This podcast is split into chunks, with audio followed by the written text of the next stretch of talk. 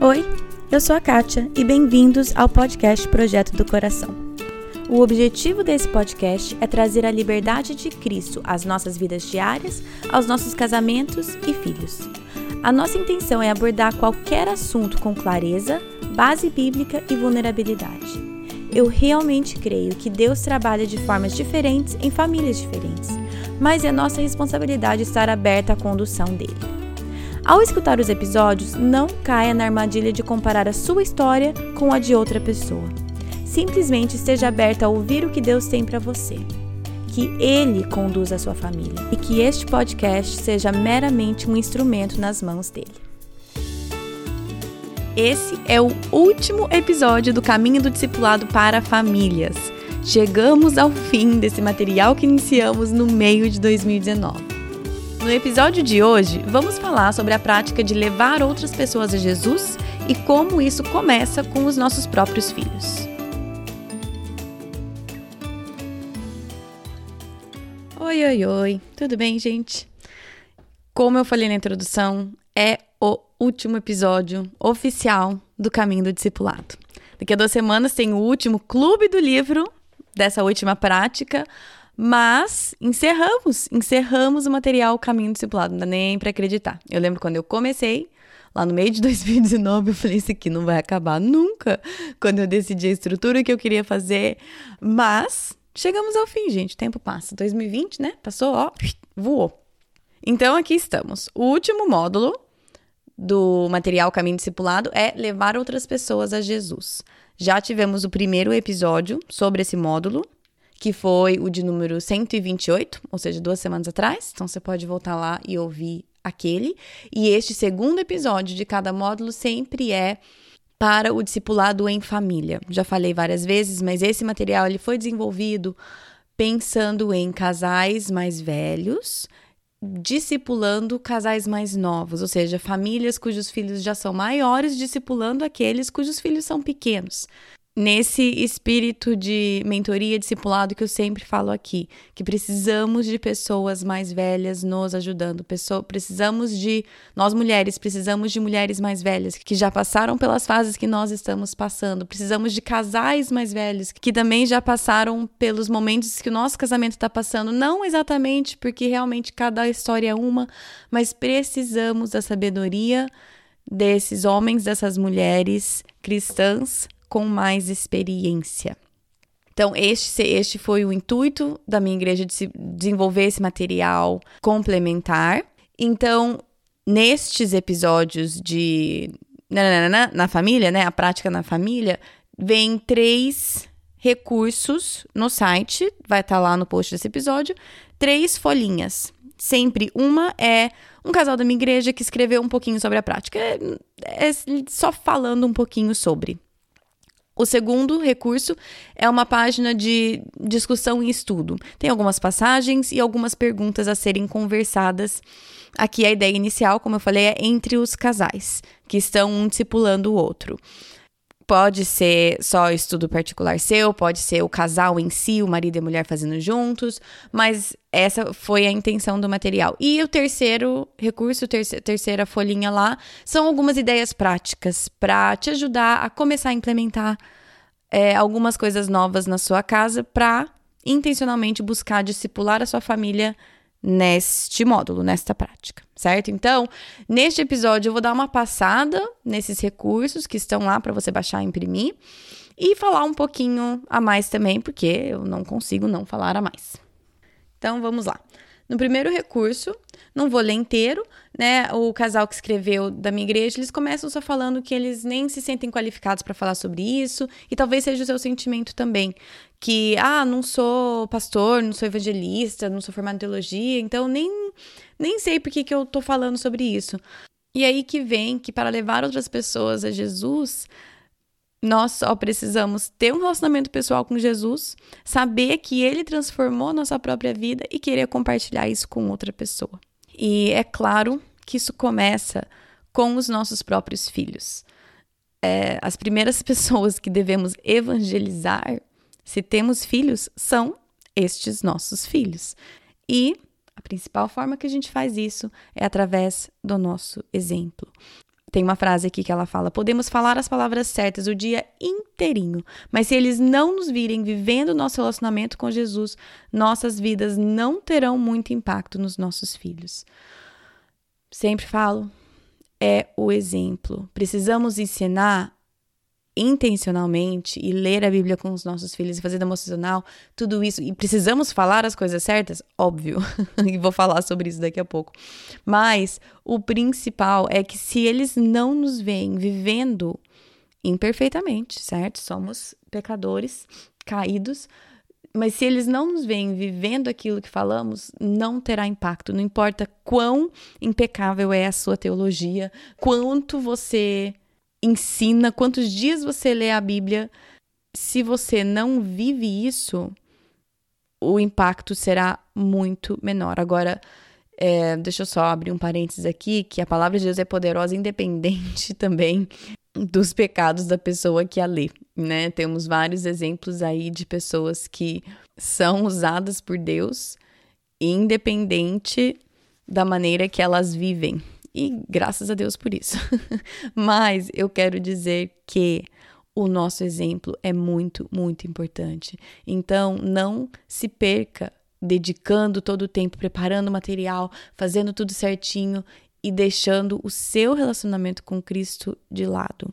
E se perdendo no meio de tantas atividades e tantas coisas boas que você vê por aí todo mundo fazendo com as crianças, não se perca nisso a ponto que você negligencie o seu estudo da Bíblia, a sua meditação na palavra de Deus, a sua vida de oração, porque é o exemplo que vai fazer a maior diferença na vida dos nossos filhos. É eles verem o pai e a mãe vivendo esse relacionamento com Jesus. O próximo recurso é uma página de estudo e discussão. Então tem a passagem bíblica. Aqui está escrito Lucas 15, de 1 a 7. Mas eu diria Lucas 15 inteiro, né? Lucas 15, de 1 a 7 é aquela parábola da ovelha perdida. Do homem que deixou as 99 e foi atrás da uma ovelha perdida. Mas logo em seguida vem também a parábola da mulher, que tem 10 moedas e perde uma e pega a ajuda de todo mundo para achar aquela uma moeda e celebra quando acha. E logo em seguida vem a parábola do filho pródigo. Então, eu diria que Lucas 15 inteiro, o capítulo inteiro, se aplica neste momento de estudo bíblico. E algumas perguntas aqui para serem conversadas e discutidas é o que, que Jesus estava querendo comunicar com essa parábola ou essas parábolas, né? Avalie os seus atuais relacionamentos à luz dessa parábola. Que mensagem que você pode retirar disso, as implicações que essa parábola tem para sua família, coisas assim. Aí a segunda passagem aqui é Mateus 28, 16 a 20, que é a passagem da grande comissão que Jesus fala, e de fazer discípulos de todas as nações, batizando-os em nome de Pai, do Filho e do Espírito Santo. E, então, assim, né? É mais do que isso. Mas é a passagem da grande comissão. E tem algumas perguntas aí para serem discutidas, né? Tava falando assim, até tá escrito assim: a passagem é tradicionalmente conhecida como a grande comissão e não como a boa sugestão. Né? Então, o que nós somos chamados a fazer? Como que a sua resposta pessoal à grande comissão afeta a sua família? Um, e aí fala que alguns desses potenciais discípulos estão morando dentro da sua casa. O que você tem aprendido até agora nessa jornada sobre discipular a próxima geração? E aí que eu queria entrar um pouquinho em alguns extras aqui. Eu tô com minha pilha de livros aqui que eu queria compartilhar um pouco com vocês. Eu sempre fico com receio de compartilhar livros com vocês que não têm em português, porque eu acho chato. eu acho chato compartilhar recursos com vocês que não tem como. É, se você não fala inglês, não tem como você ter acesso a isso. Eu acho um pouco chato, mas eu queria muito falar de dois livros aqui. Eu vou, eu traduzi alguns trechos que eu quero ler para vocês. Um deles é o primeiro que eu vou falar, que chama Mama Bear Apologetics, tipo apologética da mamãe urso. E o subtítulo é uh, Capacitando seus filhos para desafiarem mentiras culturais. Na verdade, o trecho que eu traduzi para ler para vocês é nem é da autora do livro, porque na verdade é uma coletânea de vários textos. A, a editora né, do livro é Hilary Morgan Ferrer, nem sei como é que fala o sobrenome dela, mas a parte que eu traduzi é da introdução da, de uma outra autora, a Nancy Pierce, que fez. Aqui, por sinal, foi é a autora do livro que a Cecília citou. Ela citou o livro A Busca da Verdade, por, pela Nancy Pierce. E esse trecho que eu traduzi, por sinal, é dessa introdução que foi a Nancy Pierce que escreveu. Ela escreveu assim, um trecho. Com cada nova geração, existem novas visões de mundo, o que quer dizer que as perguntas que eu e você tivemos podem não ser as mesmas que nossos filhos terão. Não podemos simplesmente contar com o que já sabemos para passar adiante para os nossos filhos. O melhor motivador para a apologética é o amor. Precisamos amar os nossos filhos o suficiente para ouvi-los e fazer o árduo trabalho de encontrar respostas para suas perguntas. Ao meu ver, mães estão equipadas de forma especial para essa tarefa. Por quê? Porque a apologética efetiva exige empatia. Você tem que estar disposto a ouvir o outro lado atentamente para entender de onde vêm aquelas perguntas. Quais ideias meus filhos estão aprendendo? Quais mensagens culturais eles estão ouvindo? Quais são as suposições silenciosas por trás dessas opiniões? A experiência de interações diárias com crianças pequenas dá a mães a oportunidade de desenvolver habilidades em empatia e comunicação. E o livro, se você lê em inglês e gostaria, eu sugiro, eu indico é, o livro. Tem coisas que eu concordo, tem outras que eu não concordo, mas eu acho importante, como esse trecho que eu falei, nós precisamos aprender para poder responder as perguntas dos nossos filhos. Para poder discipular e instruir os nossos filhos, nós vamos precisar aprender, porque as respostas que eram o suficiente para as nossas dúvidas quando a gente estava crescendo, ou lutando com a nossa fé, ou tentando entender, não são as mesmas e não vão ser o suficiente para as questões dos nossos filhos, porque o mundo deles é outro. Então, o que eu quero dizer com isso é que nós precisamos saber o que nós acreditamos e por quê. Porque os nossos filhos vão nos perguntar. E por mais que a palavra de Deus não muda, não muda, tá? Não é que tá mudando com o tempo, não muda. Mas as perguntas mudam, as questões mudam, os, as visões de mundo, como diz nesse trecho que eu traduzi, as visões de mundo mudam e nisso surgem novas perguntas, novas dúvidas, novas questões. Então nós precisamos aprender, nós precisamos estudar, porque o nosso amor pelo nosso filho deveria deve nos motivar a arduamente buscar essas respostas para ensiná-los. Então, esse livro, né, na verdade eu traduzi só um trechinho da introdução, mas ele vai falar sobre algumas mentiras culturais, algumas verdades bíblicas. Se você lê em inglês, eu sugeriria esse livro, como tudo, leia com, com filtro, como tudo que a gente tem que ler e escutar. Por favor, me escutem, me escutem com um filtro bíblico. É, tudo, né? Então, assim, eu acho bom, eu acho, eu gostei bastante do livro, mas como tudo, precisamos sempre estar atentos a, ao que a gente está lendo, independente de quão fabuloso é o autor ou tudo mais. Então, esse é o aspecto de aprender, estudar, para que você não somente regurgite algo que você escutou e não sabe exatamente a base daquilo, ou se você vai entrar numa conversa mais profunda, você não tenha não tenha base o seu argumento, né, ou a sua fala e a sua posição. Então, busque estudar assim, porque meus filhos assim, eles têm 9, 7 e 5 e as perguntas deles já são bem profundas, eles são bem curiosos, isso é muito bom. Eu quero, nós, eu e o Thiago, a gente quer nutrir isso neles, mas para isso eu tenho que ter respostas que abrem para a conversa e não só, ah, porque é isso e acabou. Queremos manter o diálogo com eles. E para isso a gente está estudando, para ser bem sincera, a gente está estudando, porque eles vêm com perguntas, e aí que também não tem nenhum problema você falar como pai e mãe, muito pelo contrário, eu acho que isso só adiciona sua credibilidade com seus filhos é eu não sei. Este é uma, esta é uma excelente pergunta. Vamos procurar. Vamos pesquisar, vamos aprender. Só que aí, né, realmente busque, aprenda e depois volte à, conversa. Então, este é um, do, um dos pontos. Nós precisamos realmente estudar e aprender e fazer esse árduo trabalho de buscar as respostas para os nossos filhos as questões culturais que vão levantar, porque nós somos responsáveis também por ajudá-los a criar uma visão de mundo, uma cosmovisão bíblica, cristã. Agora, o outro lado disso, que na verdade não é outro lado, né? é, caminham juntos.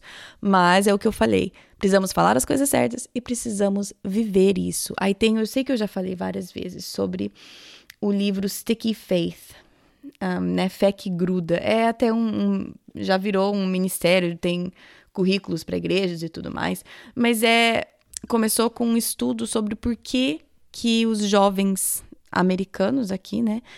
A grande maioria deixa a fé depois de ir embora para a faculdade. Eles buscaram estudar o que que fazia com que a fé grudasse, né? Que a fé ficasse pegajosa, grudasse e permanecesse. Quais eram as diferenças para esses jovens que saíam de casa e continuavam com a fé e aqueles que não? E aí os resultados das pesquisas que fizeram foram publicados no livro Sticky Faith, da Dr. Kara Powell. Eu coloco o link no site, de novo, em inglês. Um, o que eu tenho aqui é o Sticky Faith Guia para a Família, né? Então, eles pegam, pegaram os resultados e deram... É, é um formato, é um livro bem tranquilo para ler e tem várias dicas práticas, coisas assim. É bem gostosinho de ler o livro. Mas na lista de capítulos já dá para você ter uma ideia do que, que é importante para que a fé do seu filho grude, né? Primeiro, como eu falei, primeiro é importante a gente saber o que a gente acredita e por quê, para poder dar para os nossos filhos uma boa base bíblica. E aqui vai falar sobre algumas outras coisas que também precisamos estar atentos. O primeiro, é claro, nosso exemplo. Nós precisamos modelar e ser exemplos de pessoas cuja fé está integrada em todas as outras áreas da nossa vida. Depois também precisamos modelar como nós lidamos com erros, com pecados. Precisamos demonstrar perdão dentro de casa. Já falamos sobre isso várias vezes no podcast também. Precisamos pedir perdão quando erramos. Precisamos ensinar os nossos filhos como lidarem com erros, com pecados. E o próximo, eu não sei como traduzir. A palavra é warm, quando caracteriza o relacionamento familiar. É, caloroso, aconchegante, próximo, né? Este, na verdade, dizem que é um principal fator, de acordo com as pesquisas que foram feitas, acho que foram mais de 300 famílias ao longo de 35 anos, se eu não me engano, que as famílias nas quais os filhos identificavam relacionamentos próximos, amorosos, calorosos, aconchegantes, estes eram que a fé grudava mais. Depois ele fala sobre maneiras como conectar com seu adole filho adolescente, que, pra ser bem sincero, eu pulei essa parte, vou voltar daqui a alguns anos. Aí depois ele fala sobre, acho que foi nesse contexto que eu já citei esse livro várias vezes, o poder de cinco adultos na vida dos seus filhos que vão construir a fé, ajudar a construir a fé. Eu tenho quase certeza que foi nesse contexto que eu já citei esse livro. Porque nós, como pai e mãe, não importa quão maravilhosos vocês são, vocês não são, nós não somos, vocês não são suficiente na vida dos seus filhos. Claro que o único suficiente é Cristo, mas o que eu estou querendo dizer aqui é que nós precisamos da ajuda de outros adultos cristãos influenciando os nossos filhos. E aí que está mais uma vez a importância da igreja, da comunidade, de ter outras pessoas investindo e influenciando a vida dos seus filhos, porque isso é uma das coisas, uma das grandes coisas que faz com que a fé do seu filho grude, é ter outros adultos cristãos investidos na construção de fé do seu filho, da sua filha. Aí ele vai falar também sobre a importância de relacionamentos intergeracionais com avós, com pessoas mais velhas, não só com pessoas da geração dos pais, mas com pessoas da geração dos avós se os tem avós perto que vão ser intencionais, eles, se não tem, ou até se tem, mas também a gente precisa de mais do que só os avós, a, adote avós. eu cresci com excelentes avós, excelentes, dos dois lados. Mas eu também cresci com avós adotados. Outros missionários que trabalhavam com meus pais, a geração dos meus avós também. Outros homens e mulheres da igreja dos meus avós, amigos dos meus avós, que eu adorava, gostava de estar junto, observava de longe, eles tinham muito carinho por mim. Então, mesmo se você tem avós super investidos, é, avós bônus também, outros dessa geração também, é, enriquece demais a vida, a fé, a comunidade da sua família. E depois vai falar sobre comunicação, e é nesse capítulo que eu vou dar uma pausa e falar um pouquinho mais. Uma das coisas que eles falam aqui é que muitas vezes a gente só faz pergunta para os nossos filhos em relação a coisas de fé. Aí dá até um exemplo, um exemplo aqui, tipo, como que foi a igreja? O que, que você aprendeu? É, que passagem que, você, que vocês estudaram? Que versículo que você está memorizando? E as respostas é tipo, legal, não sei, isso não gera muita conversa. Então a ideia não é somente faça perguntas, mas compartilhe a sua história também. Poxa, é, o pastor falou sobre isso na igreja, isso me chamou atenção aqui. Eu acho que eu preciso aprender isso. É, nunca pensei de, dessa forma. Eu sei que eu preciso melhorar isso. Coisas assim. Não só faça perguntas, mas também compartilhe a sua história. Isso é um dos pontos muito importantes. Aí outra coisa que eles falam aqui que dúvidas são tóxicas quando elas não são expressadas. Então precisamos criar um ambiente na nossa casa onde expressar dúvidas sobre a fé, sobre a Bíblia, seja, seja o que for, não é visto como heresia, não é visto como pecado. Precisamos criar um ambiente na nossa casa que dá a liberdade e a oportunidade para os nossos filhos expressarem as suas dúvidas. Porque isso vai fazer com que eles tenham uma fé mais maduras do que se eles não tivessem essa liberdade e esse espaço. E isso é difícil, porque às vezes vão ser perguntas que a gente se sente incapaz de responder, ou são muito difíceis, ou ai, ah, não quero falar com meu filho sobre isso, mas precisamos criar esse espaço na nossa família, onde as dúvidas podem ser expressadas, porque dúvidas que não são expressas, que não têm esse espaço, podem se tornar tóxicas. E seja sincero com seus filhos. Se eles fazem uma, uma pergunta que você também tem essa dúvida, fale para eles. Fale assim, poxa, eu também tenho dificuldade nessa área, eu também não entendo isso. Vamos procurar juntos, vamos estudar juntos. Ou se é uma coisa que você já lutou no passado e você chegou a um bom entendimento, você pode falar: olha, na sua idade eu também tinha muita dificuldade com isso. Ou até recentemente também tive muita dificuldade nessa área, filho. Mas olha, deixa eu mostrar para você o que eu aprendi e a gente vai conversando abre espaço para essas conversas difíceis. Porque outra coisa aqui que a pesquisa deles mostram é que, na verdade, infelizmente, pais cristãos são os que menos têm conversas difíceis com os filhos, principalmente na área de sexualidade. Esse semestre ainda vai ter uma entrevista falando sobre e ajudando a gente a entender como falar sobre sexo com os nossos filhos, mas o fato que nós, como cristãos, que sabemos que sexo foi criado por Deus e é bom dentro dos parâmetros estabelecidos por Deus, somos os que menos falamos sobre isso com os nossos filhos. Então, nós não podemos ter medo dessas conversas difíceis. Mentira, podemos ter medo sim. Mas não podemos deixar com que este nosso medo faça com que a gente não tenha, faça com que a gente evite. Tem medo? Eu tenho medo de certas conversas que eu tenho que ter com os meus filhos. Eu tenho medo de algumas perguntas, mas que esse medo me motive por amor a buscar ardentemente as respostas nas escrituras para que eu possa responder e ter esse espaço seguro para dúvidas e eu possa então ter e engajar nessas conversas difíceis com os meus filhos.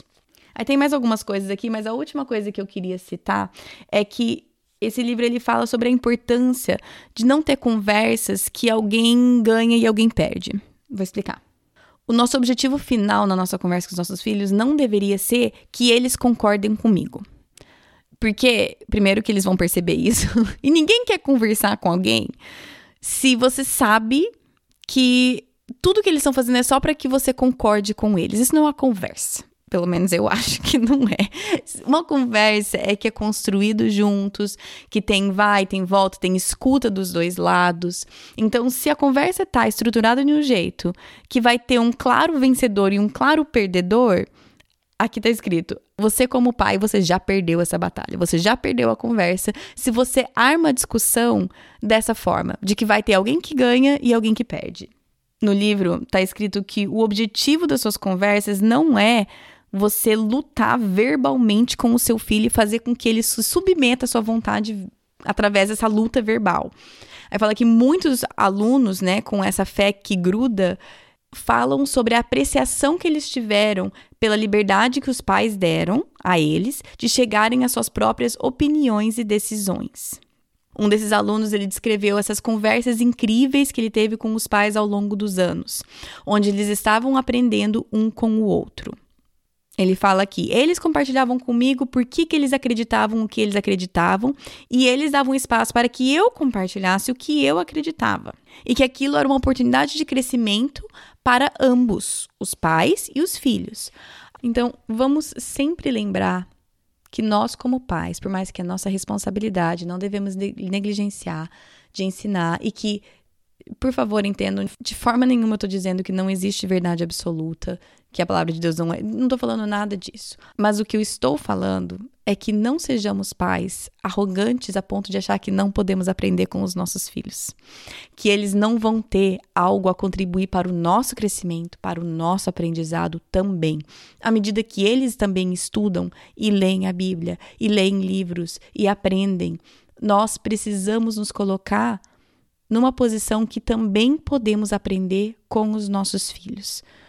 Os meus filhos são pequenos ainda, eu e o Tiago ainda somos os que ensinam a maior parte do tempo, porém, em algumas instâncias já teve esses momentos de: uau, eu preciso aprender isso com o meu filho. Ele me ensinou através ou do exemplo, ou do conhecimento, ou da ligação que ele fez entre fatos ou entre histórias.